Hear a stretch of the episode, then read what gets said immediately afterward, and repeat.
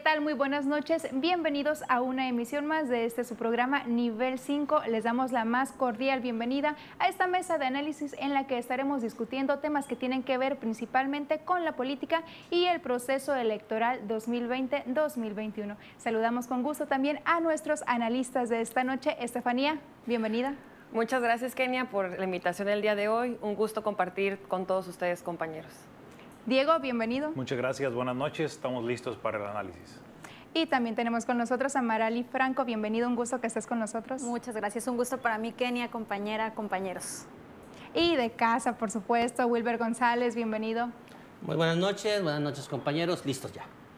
Pues vamos a iniciar precisamente con el registro a gobernadores, con estos eh, que ya están registrados los candidatos ante el Instituto Electoral del Estado de Sinaloa. ¿Cómo vemos el panorama actualmente? Iniciamos contigo, Estefanía.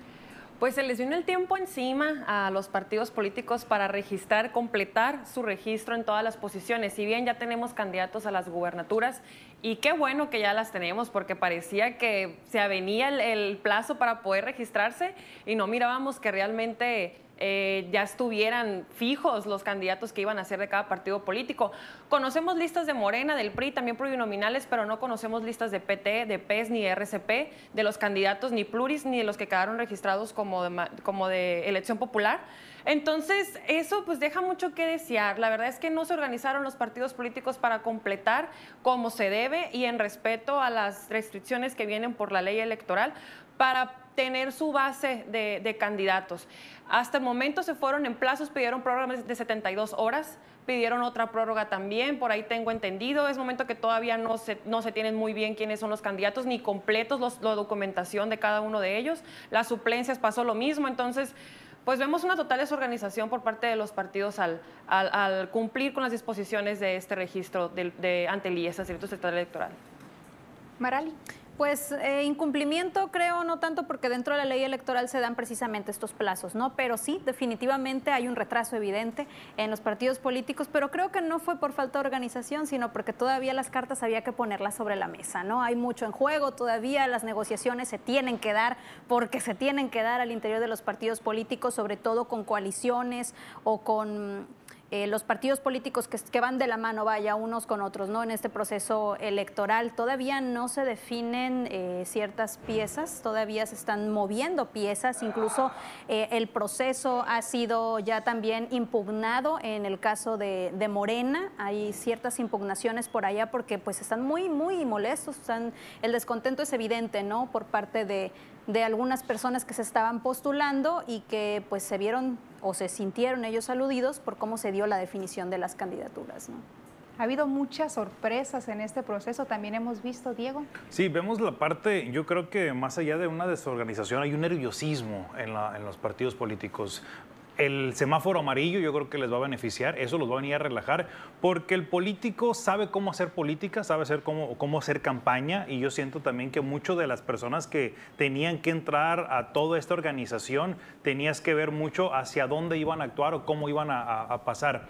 Hoy vemos que un semáforo amarillo, como lo decía, se abre a hacer una campaña realmente a pie, a una, cercanía hacia la gente y ya ahorita vemos piezas fundamentales. La cabeza siempre va a ser, eh, por más que haga ruido Movimiento Ciudadano y esta frescura que trae Sergio Torres, todo el mundo va eh, metido sobre Rocha Moya en la situación de que el presidente de la República sí está metiendo las manos a, a la parte de la campaña política de la gobernatura, pero vamos a ver un reto muy, muy importante para ver de qué forma hoy los políticos se van a poder adentrar o tropicalizar, como decimos muchas veces, con una campaña electoral que ya estamos a punto de comenzar y que a punto de terminar también, que va a ser muy poco el tiempo para ver quién va a salir ganador. Gilberto. Mira, yo veo unas campañas eh, o un proceso de registro pues muy eh, flojo, lo veo, la verdad, he estado eh, observando durante mucho tiempo este, de registros e inicios de campañas, cierres, y la verdad yo creo que este ha sido de los más flojos. Yo creo que tiene que ver mucho lo de la pandemia y todo este asunto que existen que existen las restricciones, ¿no? Pero los políticos parece ser que no las cumplen muy bien, ¿no? Porque vimos amontonamientos. Yo creo que es el sentido de la gente que todavía no ha logrado una empatía total con los candidatos. Yo creo que ya no existe eh, ese corporativismo como tal, incluso en algunos partidos como el PRI. Eh, yo vi más movida la gente de Acción Nacional incluso que del propio PRI en los eventos de, de Mario Zamora. Yo creo que la campaña tiene que ser muy rápida y muy eficiente. ¿Por qué? Porque son dos meses nada más y ya al, tener un registro flojo pudiera dar una señal de no mucha fuerza por parte del, del, candidato. Vamos a ver si recomponen. Apenas arrancan campañas, inicia la Semana Santa. La gente lo que menos quiere es saber de campañas políticas durante Semana Santa, más aún con las restricciones que va a haber en las playas. Y bueno, vamos a ver cómo se da este comportamiento. Pero los registros, para mi punto de vista, flojos e incluso pudiera ser hasta desdeñados por la sociedad. De hecho, porque hemos visto definitivamente que hay hasta cierta apatía por parte de los ciudadanos en este proceso electoral. Y bueno, ¿cómo ven? ¿Creen que realmente se vaya a arreglar esto? ¿Vaya a haber más movimiento en los próximos días? Porque estamos viendo que va a ser una campaña totalmente atípica, algo como nunca antes se había visto y que pudiera influir mucho la parte virtual también. Pues de hecho... Creo que también tiene mucho que ver e-, este análisis que estábamos haciendo los programas pasados de que hay eh, cierta, va a haber cierta diversidad en la elección, eh, va a ser disperso el voto, no va a ser totalitario hacia un candidato. Y por eso mismo estaban jugando sus, piezas los partidos políticos. Lo que a mí sí me preocupa es que no conozcamos a los candidatos que están registrados ya, se supone, ante el IES, porque por esos mismos jaloneos aquí, como dice Marali, de, de intereses políticos y de todo esto, pues resulta que la ciudadanía no sabemos quién se registró, o sea, no sabemos de por algunos partidos, no sabemos quién, de Morena no los tienen completos, por ejemplo. Publicaron una lista, pero todavía no están todos al interior. Entonces, ahora, ¿qué, qué, hay, qué hay hacia nosotros? Pues nosotros, ¿quién, ¿quién va a ser nuestro candidato? ¿Por qué vamos a votar? Está flojo todo el asunto, como dice Wilber. Eso es lo que más me preocupa. Más, más, que, más que la apatía, creo que los mismos partidos están generando e, esa apatía porque no le están dando las herramientas a la gente para poder que se tenga un proceso electoral transparente, cercano. Eh, informativo, o sea, algo, algo que se necesita ahorita, sobre todo por la competencia electoral que se viene, que es entre Mario y Rocha. Fíjate que esto, por eso lo venía diciendo desde hace también eh, tiempo atrás, que los partidos políticos tenían esta obligación eh, moral, básicamente, de elegir a, buenos candidatos, a buenos cuadros, a cuadros conocidos, y es lo que vemos, es lo que menos vemos, ¿no? En las, en las listas mostradas por los distintos partidos, ¿eh? Porque no hay que irnos nada más a uno. Lamentablemente vemos que los partidos políticos no están haciendo haciendo su tarea, no están haciendo su trabajo y que lo que menos les importa es precisamente el cargo a desempeñarse. Ellos lo que quieren es poner al candidato que más les convenga, las negociaciones personales, el beneficio personal y desgraciadamente eso es lo que mantiene a la población apática ante este proceso electoral tuvimos eh, un, pasado proceso electoral muy participativo, fue el más participativo o uno de los más participativos de la historia democrática de nuestro país y lamentablemente eh, ya lo decía yo, no esperen que este proceso electoral suceda lo mismo. Es más, creo yo, ni la mitad de la gente que salió a votar en el pasado proceso electoral va a salir a las urnas. Muy bien, Marali, vamos a continuar con este tema después de comerciales.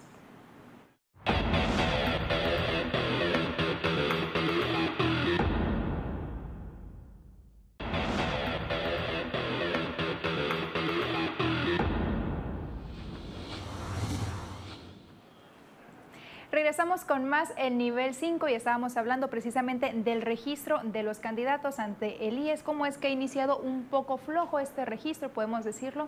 Diego, ¿cómo ves? Hoy los políticos tienen un reto, porque hace años en la pasada elección, como decíamos ahorita, el, político salió a la calle, tenía la apertura, había una gran participación, eran otros tiempos. Y tenemos que hablarlo así porque a partir del año pasado, a partir de enero, ya tenemos que siempre va a ser antes de la pandemia todo va a ser antes de la pandemia. Cuando crezcamos a nuestros hijos, le vamos a decir, cuando yo tenía la pandemia. Entonces, los políticos hoy tienen esa parte en la situación de que, sí, ya pagaron las cuotas, ya pagaron lo que tenían que hacer, ya empezaron a negociar, está el equipo completo y empieza un reto mayor. ¿Por qué? Porque están acostumbrados ellos a andar a la calle, andar abrazando a la señora de la tiendita, andar abrazando a los niños, andar en los semáforos y hoy no lo pueden hacer. Si hoy no lo pueden hacer, tienen que estructurar un plan de mercadotecnia totalmente distinto a lo que ellos tienen. ¿Por qué vemos ciertos candidatos o ciertos partidos muy fuertes? Vemos el caso de Nuevo León, por ejemplo, con Samuel. Pues es un muchacho de 33 años que es fresco, en la cual maneja muy bien las redes sociales y tiene todo. Y hoy vemos a Sinaloa muy apático, porque tenemos candidatos que son otra generación, porque no tenemos un cuerpo de elección o un cuerpo de, de, personas políticas que vayan a darle esa frescura y los tiempos que estamos viviendo hoy no van a ser los mismos. Ese es el mayor reto que tienen ahorita toda la parte o todo el cuerpo estructural de políticos para ver de qué forma van a anunciar que yo soy el mejor y hoy sí puedo, porque tienen que venderse como si fueran un producto, pero totalmente distinto a lo que hicieron en campañas pasadas. Sí, más enfocado en las redes sociales aunque incluso fíjate que en los registros ya veíamos que sí había aglomeraciones de personas que a pesar de que se dice que no va a haber, se están registrando ciertas aglomeraciones, Wilbert. Mira, eh, las aglomeraciones pues ya sabemos, ¿no? Personas afines pues que son invitadas, para no decirle acarreadas, ah, Este, a este tipo de eventos, ¿no? Eh, eh, pero yo creo que aquí hay, hay, hay, un trabajo que tienen que hacer de manera extra los candidatos actualmente. Eh, vemos al profesor Rocha, un, maestro de renombre, un hombre maduro, un hombre grande, que tiene que lograr esa conexión con los jóvenes.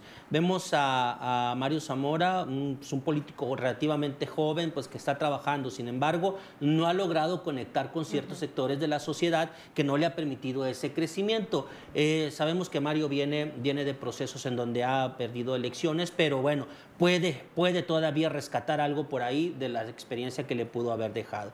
Eh, Sergio Torres veo a un, un posicionado eh, lento, pero pues no, no, no logra dar ese, ese conecte todavía, pues porque falta el proceso de campaña. Vamos a ver cómo le va en estos dos meses. Y el resto de los candidatos, por ejemplo, Roselena Millán en un, en un primer avance, una de las mujeres que ha representado finalmente los intereses de la lucha priista, hay que decirlo, muy cercana al PRI. Entonces, el resto, la otra candidata del PT, la verdad no tengo el gusto de conocerla de manera personal y el resto de otros candidatos, la verdad no los conozco. Entonces, e, es, es esa falta, eh, yo siento que en muchos de los casos eh, los, algunos partidos políticos nada más hicieron cumplir el requisito, llevar un candidato nada más para eh, mantener su posicionamiento y quizás, quizás en un determinado momento mantener el registro. Yo veo, un, eh, veo a muy a pesar de que tenemos varios tiempo ya atrás haciendo esa campañita así de, de cuentagotas, yo veo que el arranque pudiera ser lento y gradual. Ojo, repito, es poco tiempo. Sin embargo, tienen que ponerse las pilas. Yo creo que las redes sociales no lo van a hacer todo en esta ocasión. Incluso las redes sociales se pueden bloquear ya de las acciones políticas, de los mensajes políticos, cosa que seguramente los jóvenes van a hacer mucho. Sí, tienen que buscar las, plataformas, tienen que buscar las plataformas sin duda alguna y ya desde hace eh, algunos procesos electorales atrás, eh, las redes sociales sí han jugado un papel importante, más no el papel que define eh, sin duda alguna cómo le va o no a un candidato político, ¿no? Entonces creo que ahorita van a tener además que ser muy hábiles los, los candidatos a los que les interese ¿no? llegar al, al cargo, porque es un mar de partidos políticos y de candidatos y de verdad que la gente no sabe ni por quién, ni quién, ni un papel importante, pero en la última campaña política ha jugado papeles importantes, pero de manera negativa. Ha sido el vehículo para atacar, para atacarse, atacarse entre adversarios. Como dice aquí nuestro compañero David, se ocupa de una inversión en cuestión de marketing político y de innovación política, o sea, estrategia de digital total para poder que un candidato se posicione al 100% en redes sociales, como el caso de Nuevo León que dice Samuel García. Yo creo que aquí, yo creo que aquí todavía no estamos en ese nivel de, innovación en, materia política aquí en Sinaloa. Todavía estamos muy en el la estrategia de territorio, de ir con la gente. Yo creo que sí van a salir a las calles, no les va a quedar de otra.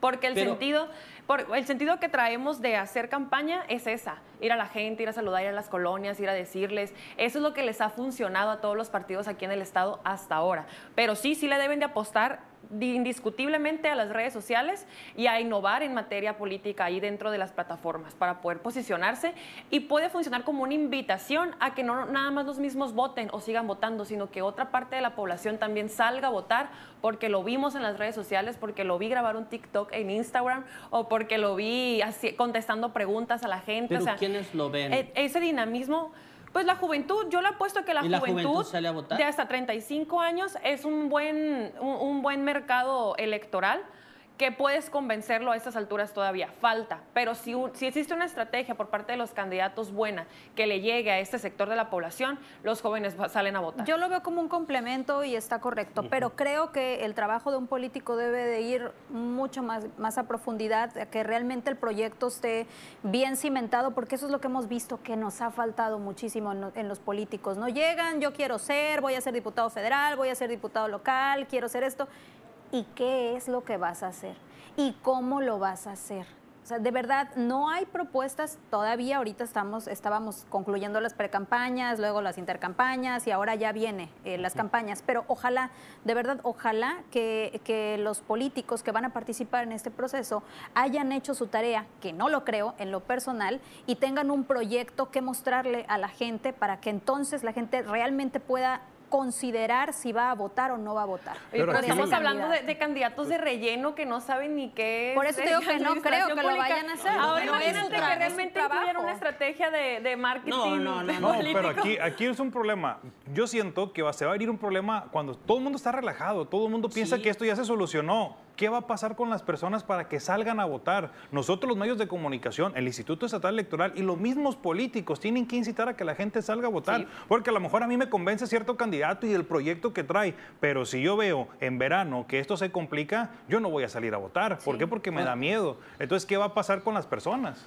Pues yo creo que eso va a alejar mucho, ¿no? El COVID va a alejar mucho a las personas de las, de las urnas. Y hay una estrategia por parte Sí. del Estado como para a decir... Tienen mucho. muy poco tiempo y tienen que reforzar mucho la capacitación a sus candidatos porque vemos candidatos también algunos partidos muy pobres, ¿no? perdidos que yo creo que no fueron tampoco a la escuela o algo, no les enseñaron administración pública o principios de derecho o algo así. Entonces tienen que ponerse bien duros con sus candidatos, mínimo, no para ganar, pero mínimo para darles una buena candidatura a la gente por respeto a la ciudadanía. Y vaya que hay mucho trabajo por hacer. Por lo pronto nos vamos a una pausa comercial y volvemos con más.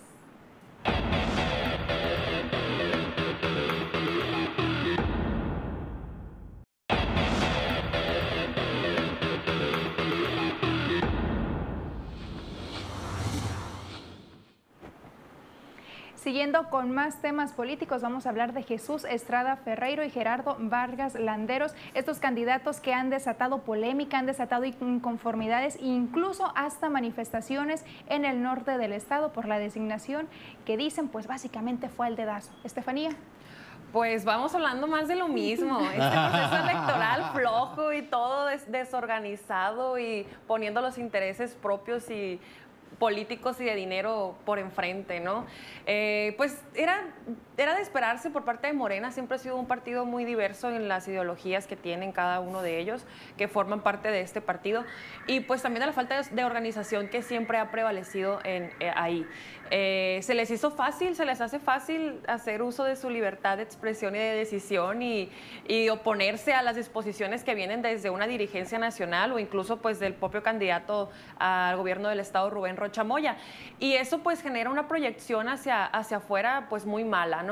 Muy mala porque eh, si no eres capaz de organizar un propio partido o de estar en unidad y, y en- y hacer equipo para sacar un proyecto, ahora cómo lo vas a hacer para sacar todo un gobierno del Estado, toda una presidencia de la República, ¿no? Entendemos que es un partido nuevo, eh, esa es la justificante que ellos siempre tienen. Hay diversidad de opinión, aquí somos libres de, de expresarnos y de decidir, pero no se puede estar haciendo esa falta de respeto todo el tiempo hacia, hacia los demás, hacia la ciudadanía, de que si no me ponen a- a- al correcto, pues voy y, y hago protestas, nos vamos a llevar en protestas todo el tiempo. Aquí lo que urge, como decíamos, es que, un pro- es que se- el proceso electoral se consolide ya como tal. Que no podemos estar esperando un- Pero más entiendes, tiempo. entiendes qué está pasando en Ahome. O sea, tienes a un Gerardo Vargas Landeros que ha venido caminando primero con el Trébol, luego con otro partido, luego es que sí era Morena, primero que amaba Culiacán, yo creo que ni sabe andar en Culiacán. Primero y después Sinaloa que y luego no, Culiacán. no pudo comprobar, primero Sinaloa, exactamente. el hijo del pueblo, Gerardo. Entonces, yo quisiera preguntarme en dónde, primero dos cosas, señor Vargas Landeros, ¿dónde quedó el IPES, que es un ahorro, el fondo del ahorro para el gobierno del Estado? A mí me tocó estar en ese proceso, no sé dónde quedó y yo creo que ni él tampoco. Y la otra es, ¿qué va a suceder con él si llega a perder? Porque ha estado caminando por todos lados y no sabemos. Imagínate todas las deudas que tiene que pagar. bueno, hay que analizarlo junto con él, pero vemos la parte de Culiacán con Estrada Ferreiro que pues va, va a ser una, una reelección creo yo que ellos sienten, sobre todo Vargas Landeros en este caso, siento que se va a subir o piensa que el entorno todavía Morena, esa ola de, del partido de Morena, lo va a hacer llegar a la candidatura o lo va a hacer llegar a la presidencia municipal. Y creo yo que ahorita Morena, ese efecto que vino a traer al presidente López Obrador a la, a la presidencia, ya no está tan fuerte. claro que no, fue la ola de Andrés Manuel López Obrador y en ese momento ya no lo tienen como como candidato. Entonces, que no esperen que les vaya igual que el proceso electoral eh, anterior. Pero qué bueno se puso ¿eh? esto de entre, Vargas y, Estrada Ferrero. Qué bueno se puso este. Estrada que hasta se le atravesó al presidente. Sí, caray, aquí está. Yo quiero, quiero ser. El presidente hacía ciertos gestos que te decían como que no estaba muy conforme con Estrada Ferreiro, pero al parecer el mural rindió sus frutos. Hoy el o la candidato... O la inmoralidad, diría yo, ¿no? o la inmoralidad política de políticos que realmente no lo han hecho bien, hay que decirlo, sinceramente. Eh, Jesús Estrada Ferreiro no se le ha visto después de su registro, nadie sabe dónde está. Eh, sabemos que todavía no inician las campañas, sí, pero por lo menos ni siquiera se le ha visto. Él cree y él lo dice, lo ha dicho abiertamente en círculos de confianza, que él no va a hacer campaña, que la gente lo conoce, lo quiere y quiere refrendarlo en la alcaldía de Culiacán. Yo creo que sí tiene posibilidades sí, Ferreiro, pero también hay que ser humildes y hay que ser sensibles a las necesidades de una, de una sociedad, sobre todo la de Culiacán, que es tan exigente. Yo creo que debe de, trabajar y de verse y mostrar una cara y mostrar un arrepentimiento. Él dice que él no va a cambiar su discurso, que él trae su discurso y que va a seguirle para adelante en ese sentido. Vamos a ver, ¿no? Yo creo que tiene enfrente a, un buen contrincante, a Faustino Hernández, eh, que trae ese... ese pues esa cercanía con la gente de alguna forma. Entonces yo veo una competencia bien, sin embargo yo creo que eh, si analizamos más a fondo en el sentido de quién le puede ayudar a Morena a lograr la gubernatura del estado de Sinaloa y el profe Rocha, yo creo que no era en este momento, no, yo creo que en este momento no era Jesús Estrada Ferreiro el que debía abanderar en el caso de Morena a la alcaldía. ¿Por qué? Porque es un hombre que se ha conflictuado, se conflictó con los medios, llega peleado con un grupo importante de los medios de comunicación, llega peleado con los comerciantes, llega peleado con el sector eh, eh, empresarial, con los constructores, llega conflictuado. Yo creo que no es el momento. Yo veía más ayudándole al profesor Rocha en Culiacán, a la diputada Graciela, o bien en un determinado momento al profesor Pero no sé si tú leas esto, eh, Wilbert, pero creo que sí se le salió como de, su, de sus manos el proceso al propio Rocha Sí, porque el comentario de Rocha, del profe Rocha es muy claro. Él dice, Gerardo Vargas, bueno, pues así como diciendo, está bien, pues vamos a darle su premio de consolación, que nos ayude, que haga trabajo. Y le preguntan los medios de comunicación, ¿y qué pasa con Estrada Ferrero? Bueno, Estrada Ferrero, ahí está, lo logró. Exacto. Y entonces no hay un convencimiento, imagínate, yo no los veo juntos haciendo campaña. No hay unidad, o sea, no hay unidad y eso va a tener un costo en el proceso electoral. Eh, esperemos que, qué nivel de costo va a tener, porque ellos andan muy confiados todavía de que van directo al triunfo, entonces pero si vemos la experiencia, yo creo que una vez que empiezan las campañas, todos somos amigos, todos somos familia, y ya pues se estiraron todos. Y Morena. Morena es como un fenómeno. Si vemos a, a, Cuen pues Ojeda y a Rocha Omoya, hace tres, cuatro años estaban diciendo hasta lo que no. Pues el químico habló. Y lo registró el partido sinaloense. exactamente, y va por el partido sinaloense, otra persona que no tiene vergüenza es evidente, evidente, los, es como un, un ejemplo de lo que son los acuerdos de intereses y los acuerdos por, de políticos. ¿no? Es, lo que te digo, no, es, que se les haya ido el tiempo, es que tenían que resolver sus, a su conveniencia este, este proceso electoral y realmente lo que menos están pensando es cómo se va a desempeñar tal persona en un cargo público. Definitivamente se han tomado decisiones muy equivocadas en este proceso electoral, creo yo, y esta saturación de partidos políticos tampoco va a venir a abonar a que haya una buena participación de, la población en las urnas. Súmale la pandemia, ya viene Semana Santa y se espera un rebrote además eh, otra vez de, de esta enfermedad y podría complicarse aún más también el paso de los políticos eh, por, las, por las distintas actividades que se esperan. ¿no? Y ahí el interés del presidente de la República de hacer todo lo posible por vacunar, incluso ayer lo anunciaba en Campeche, decía, eh, no vamos a vacunar siempre a los maestros, mejor nos vamos con los viejitos, los que se nos mueren son los viejitos, son los, que, salen a votar, entonces, a ver, vamos a vacunar mejor a los viejitos, tengo 4.5 millones de vacunas, vamos a terminar con ellos, vacunándolos y ya, que se venga la segunda ola, por, la tercera ola ya. Entendamos, la primera, la segunda ola, la tercera puede ser peor. Así es. Y es que a los viejitos hasta les ha prometido el 65 y más, que va a bajar, les ha prometido que van a aumentar los apoyos, imagínate, no los querrán pues este es una situación difícil la que tienen que enfrentar y vamos a ver cómo lo solucionan. Pero de entrada yo creo que son dos indeseables, este, Gerardo y, y también Estrada. Vamos a ver cómo se acomodan y sobre todo si la ciudadanía tiene conciencia. Ahora bien, hay personas que con tal de estarse reír, riendo de algunas personas son capaces de refrendarlo. Es que, ¿sabes Caso Chanel Valenzuela Totalmente, totalmente. Eso es lo que, eh, lo que yo temo precisamente en este proceso electoral, porque recuerdo eh, ¿te, acuerdas cómo se pusieron alrededor del presidente municipal en una final del béisbol, que no fue la ah, anterior, fue, la del año? Así es. O sea, la gente le hace fiesta al presidente municipal y de verdad que no podemos continuar tomando este tipo de decisiones. También es parte de nuestra responsabilidad como, como ciudadanos, ¿no? Entonces, por favor, piensen razón en el voto.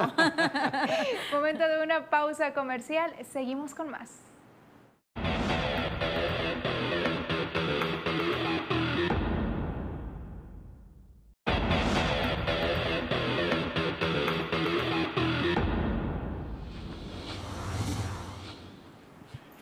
Gracias por continuar con nosotros. Seguimos con más y esto tiene que ver con el operativo de, la, de Semana Santa, la apertura de playas, que el gobernador fue bastante insistente. Había unos municipios por ahí como Culiacán que no querían abrir sus playas. Sin embargo, terminaron convenciéndolos, terminaron cediendo y las playas van a estar abiertas, contrario a otros estados como Yucatán que las va a mantener cerradas.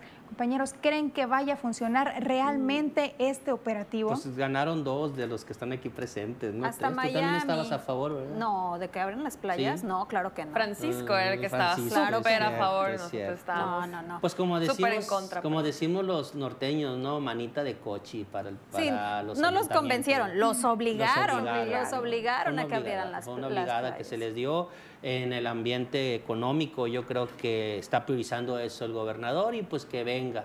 Eh, desafortunadamente, y no me gusta decirlo porque muchas familias han perdido seres y seres muy cercanos, seres muy queridos, pero yo creo que la idea, y siempre ha sido tanto del presidente de la República como del propio gobernador, es mueras el que se tenga que morir y sobreviva el que tenga y la que vida sigue. Y la vida sigue. Porque así lo ha dicho también el propio Kirin Ordaz, ha dicho, la vida sigue y hay que adaptarnos a ella. Mira, Entonces, es que sí sigue, pero tú como gobierno, ¿qué estás haciendo para que no se esté contagiando la gente y no se te esté muriendo la gente? Tenemos una alta tasa de defunciones aquí en Sinaloa. Positivo que abran las playas por, la reactivación económica, ya lo comentábamos anteriormente. Urge que la gente tenga esos ingresos, la gente que se dedica al comercio informal, la gente que se dedica también a los restaurantes en las playas, a vender sus productos. Es muy importante que se esté moviendo el dinero, sobre todo en esta temporada de Semana Santa, que es una de las temporadas altas para para, la economía. Sin embargo, sí deja mucho que desear que realmente se respeten los protocolos de sanidad, ¿no? Y como dice el propio gobernador, pues como que arriesgarnos a abrir, a impulsar la economía y a ver qué pasa. Lo pertinente sería es que si le estamos apostando a la reactivación económica, también se refuercen los protocolos y que realmente estén elementos de protección civil, realmente estén incluso las policías municipales o estatales vigilando que la gente traiga su cubrebocas, vigilando que en cada establecimiento. ¿Crees tú que van a traer el cubrebocas? Eso sería lo ideal. eso sería lo ideal. Lo ideal sería eso, así como que, ay, pero, pero pero pues hay muy pocas expectativas de que realmente sea así, ¿no? Sí, en un fin de eh, semana, imagínate, vemos que no se cumplen. Ahora en Semana Santa que estamos esperando a un millón de personas, lo hemos dicho, que se cumplan estos Se tendrá que compensar una con la otra. eso sería la recomendación, eso sería lo pertinente, pero... Esta, esta parte, mira, esta parte lo hemos dicho mucho. La culpa no la va a tener el gobierno, y no es que quiero y quiera defender, que no sean mis otros compañeros. Pero decides. Eh, pero es, la tasa de mortalidad es muy alta, pero la tasa de desempleo, de mortalidad de empresas y de información también es demasiado.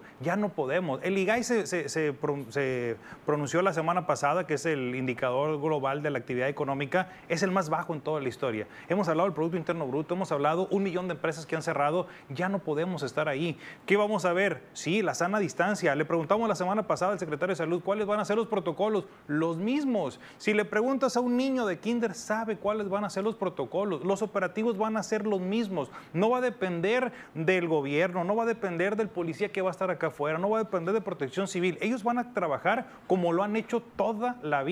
El problema es que hoy el cambio somos nosotros como ciudadanos. ¿Te vas a quedar en casa? Quédate en casa. ¿Vas a salir a consumir? Sal a consumir. La reactivación económica es fundamental. Viene una tercera ola, sabemos que viene una tercera ola, pero si vemos fríamente, porque como dice el gobernador y como dijo el presidente, sálvese quien pueda, hoy podemos ver que un Instituto Mexicano del Seguro Social, zona COVID, se encuentra a un 30%. Podemos descansar un poco. Si soy vulnerable, me quedo en casa y no salgo. Pero, si puedo salir, salgo. Y si me contagio y puedo estar contagiado, hay un respaldo por parte del Seguro Social para poder atacar esa línea. Pero son cifras del gobierno, Diego. O sea, la realidad la vivieron los propios doctores, la viven los doctores. Cada vez que, viene un rebrote, cada vez que eso se incrementa, la realidad que se vive en los hospitales es otra. Falta de implementos, eh, saturación, eh, falta de, situaciones. Yo creo que, que si, si, si, lo que vamos a ganar en el turismo lo aplicáramos en los hospitales, pues, pues que venga hasta la cuarta ola, ¿no? Pero la realidad es las deficiencias que se tienen. Yo estuve, cuando estaba la segunda ola, eh, tenía una persona internada en el hospital del Iste y en el, y en, en el lapso que estuve ahí alrededor de tres horas esperando en una cirugía, fallecieron cinco personas de COVID. Cinco personas. O sea, cuando la Secretaría de Salud en Sinaloa me estaba reportando 10 personas, 11 personas diarias, quiere decir que vamos acumulando las cifras poco a poco y se van después nos dan el regalito de, darnos de una a 400 yo creo que, funciones. Yo creo que es imparable lo entiendo, ya la economía tiene que salir adelante, es, es, es, parte de lo que vivimos, pero yo creo, yo no, no, no es eso en lo que yo me, en lo que yo me, me molesta. Me molesta el hecho de que las personas no, hayamos, no tengamos una conciencia y entendamos que tenemos que autocuidarnos, que es lo mejor. Créanmelo, va a haber personas detenidas porque van a querer acampar en las playas de Culiacán, eh, de, de, Mazatlán, de, de Nabolato, de Angostura, de Ahome. Va a haber personas que van a querer este, extralimitarse en los horarios en el malecón de Altata, en el malecón de Mazatlán, en donde vayan. Yo creo que va a ser imposible controlarlo por parte de las autoridades, no lo puedes ¿Cómo lo vas a controlar? Si en el turismo el que paga manda. Entonces, vamos a ver cómo nos va en esta tercera ola. Esperemos si realmente la campaña de vacunación se agilice porque nos urge inmunizar el mayor número de personas. Somos un país que va muy bajo en inmunización. Entonces, pues vamos a ver cómo, cómo resolvemos esto. Ya sé, pero un tema muy particular, ¿no? Ya decisión de cada quien, como dice aquí nuestro compañero David, hacerlo o no hacerlo, salir o no salir, cuidarse o no cuidarse, ya responsabilidad de cada uno. Entonces, pero yo creo que sí debe haber un equilibrio. El problema económica más cuidados de salud. Que si yo decido salir y no me cuido, no solamente me afecta a mí, le afecta a todas las personas que están a mi Imagínate que yo hoy llegue y estamos participando aquí y por irresponsable ustedes la lleven. O sea, esta, esta es la cuestión. Sí, salir a un restaurante cuidándote. Es que esa es la, esta es la, la bronca, ¿no? Ahorita la gente está saliendo, pero está saliendo sin protocolos. Exactamente. Este es el problema. El problema no es que salgan. Y, hay que entender que la distancia es una gran herramienta. Eh, lo es, es una gran herramienta. Y el cubrebocas nos estorba, nos estorba muchísimo, pero sirve. También sirve para contener un poquito el, el, contagio. Y eso es lo que realmente deben de entender la población, porque no lo hemos entendido todavía. O sea, yo no veo nada de malo en reactivar el comercio. Lo terrible es que se aglomeran las personas en esos centros comerciales. Eso es lo que nos ha traído la que las autoridades. sí, es culpa, sí es culpa del gobierno, sí de cierta forma, porque los protocolos no está alguien ahí que te los, que te, lo que te los plantee. O sea, tú tienes el criterio de decir, oye, no, pues me voy a, me voy a guardar la sana distancia. Pero pongamos un ejemplo bien sencillito, el aeropuerto. El aeropuerto eh, si alguien no te está diciendo, oye, guarda la distancia, se te va el rollo. O sea, la verdad, hay personas que no es, que, que, que no quieren seguir los tienen protocolos. Que reforzar el, los, los reglamentos. y vamos a buscar todos siempre claro. estar juntos. se, que... Ustedes vayan al cine y van a ver, ah, está la sala vacía y todos estamos en el mismo lugar. pero entonces, ¿de qué queremos a las autoridades? Pues, ¿de qué nos Que se reactive la economía, todos vamos a la playa, pero que las autoridades nos digan cada cinco minutos que nos pongamos el cubrebocas. y ya. un bronceado, pero no iré. Y bien, sin duda esto va a depender tanto de las autoridades como de las propias personas si se cuidan o no. Por lo pronto vamos a una pausa comercial y continuamos.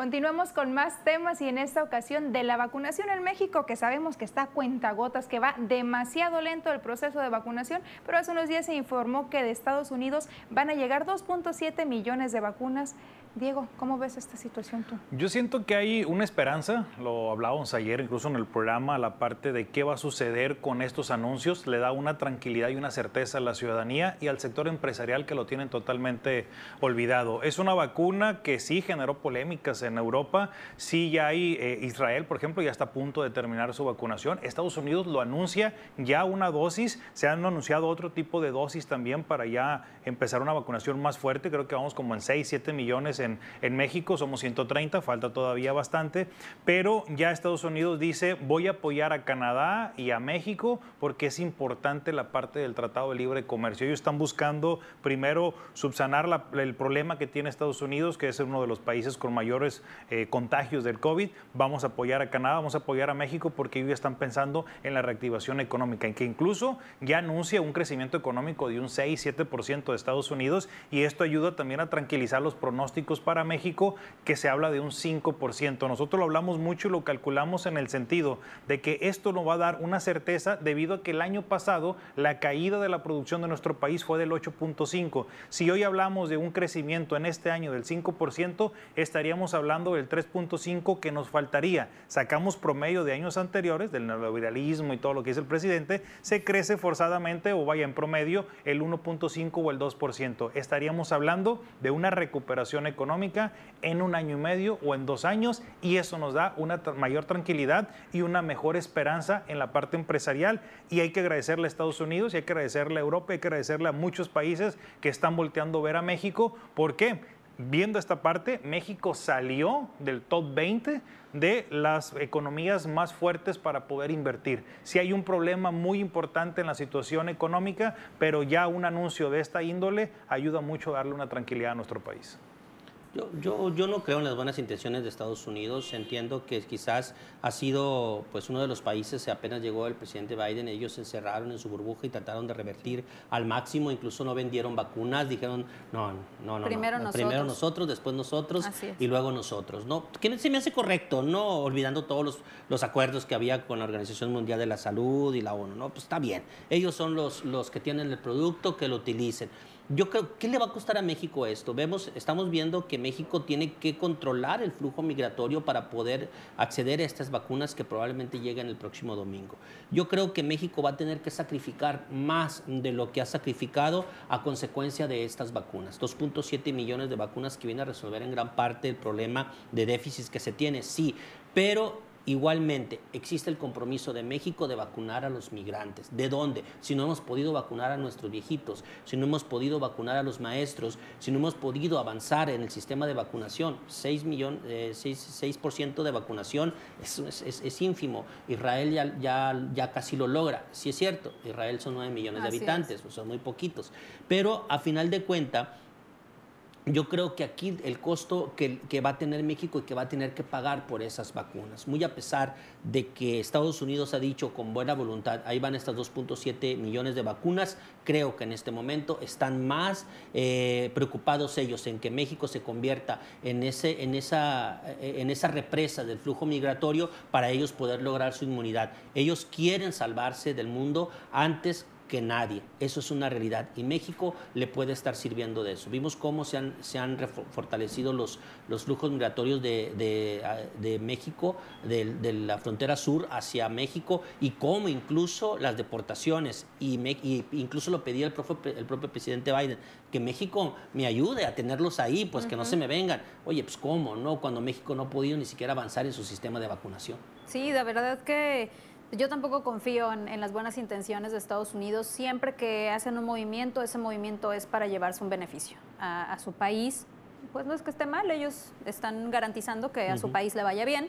Eh, creo que pues es bueno que lleguen esas vacunas ¿no? a México, eh, sin duda alguna, porque pues todavía, todavía se ha continuado vacunando a trabajadores del sector salud, ya no nos vayamos a los adultos mayores, todavía no se concluye con los trabajadores y trabajadoras del sector salud. Entonces es importante que, avancemos ya en, esto, porque si se está reactivando la, economía, obviamente se requiere que la población vulnerable esté inmunizada, esté vacunada. Y ojo, aquí hay, algo que debemos de recordar.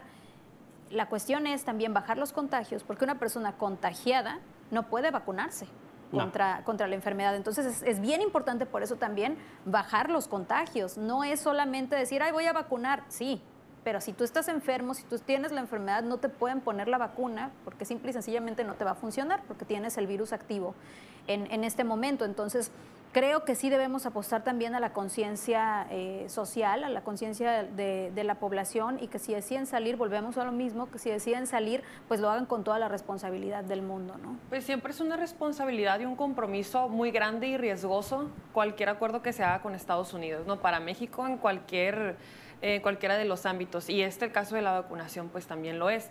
Ya lo comentabas, Will, pues eh, México va a tener que también hacer sus, sus cumplimientos, sus tales eh, determinaciones para poder eh, tener acceso a estas vacunas. Pero yo creo que algo es algo. O sea, algo es algo. Ayuda.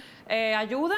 Mm, definitivamente nosotros tenemos un proceso de vacunación lento. Entonces, si estos millones, dos millones de vacunas vienen, pues que vengan. Y que pues, vengan y que ayuden. A ver qué más.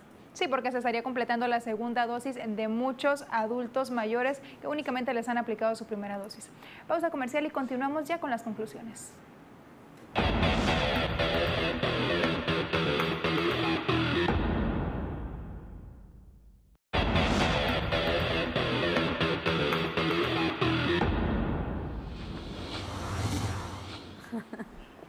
Gracias por continuar con nosotros. Es momento de las conclusiones. Iniciamos contigo, Estefanía. Pues yo me voy por el, por el tema político, como casi siempre. Creo que lo hablamos de diferentes vertientes. Hablamos del marketing que pueden tener los candidatos, de los candidatos de relleno, hablamos de la competencia, de los intereses en las definiciones. Entonces yo lo que puedo concluir, y esto es como eh, mi llamado ya a los partidos políticos a que ya se pongan las pilas que alineen a sus candidatos, los informen de lo que tienen que estar hablando en campaña para que no cometan burradas cuando estén ahí recorriendo las calles o en los medios de comunicación o en redes sociales, porque la gente se merece respeto, la gente se merece candidatos de calidad, candidatos que realmente tengan un sentido de compromiso con ellos. Entonces, sus partidos pónganse las pilas, que ya los tiempos se vienen encima y encima y es momento de ya emprender el camino. Diego. Muy bien, yo me voy por la parte económica. Este, yo creo que hay que tener un llamado a Semana Santa. Los operativos no van a cambiar, van a ser los mismos. Vamos a ver policías más profesionales, cuerpo de bomberos,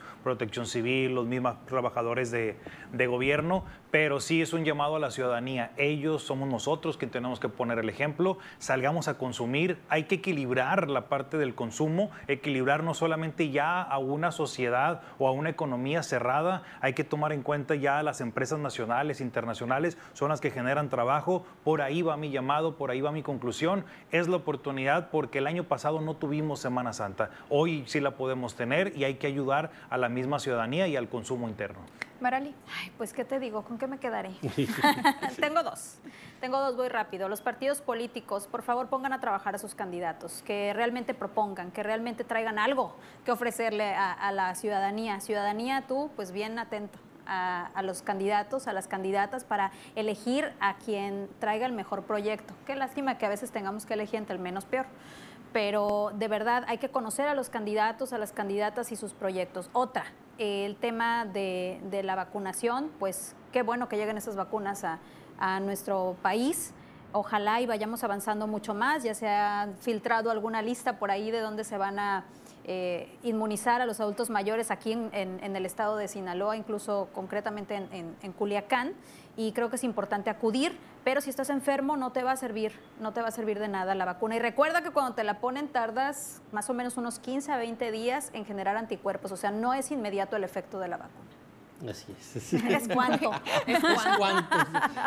Yo, me quedo, yo me quedo con el tema de la Semana Santa. Creo que es, es, es imposible tener a la gente ya encerrada aunque nos duela, aunque vayamos a pagar una consecuencia, yo creo que más dolorosa sería la consecuencia económica o temores de hambre, lo ha dicho Diego, o, temores de COVID. Yo creo que aquí eh, ya quedará en la conciencia de nosotros mismos que tanto nos cuidamos, que tanto respetamos y sobre todo hasta dónde vamos con nuestros límites y nuestras limitaciones. Yo creo que es importante que sigamos con los cuidados, los cuidados extremos y entendamos que esto no ha terminado aún. Cuidar a nuestros adultos mayores si no están vacunados, cuidar a las personas que pudieran ser susceptibles del virus y que pudieran generar la muerte. Yo creo que tenemos que eh, seguir viviendo bajo esta cultura pues sin duda mucho trabajo por hacer de parte de los candidatos y en lo que a nosotros respecta como ciudadanos, pues tener cuidado en Semana Santa y si no es necesario, pues quédese en casa, depende de usted que estemos bien. Con esto llegamos al final de nivel 5. Gracias por habernos acompañado. Que tenga una excelente noche.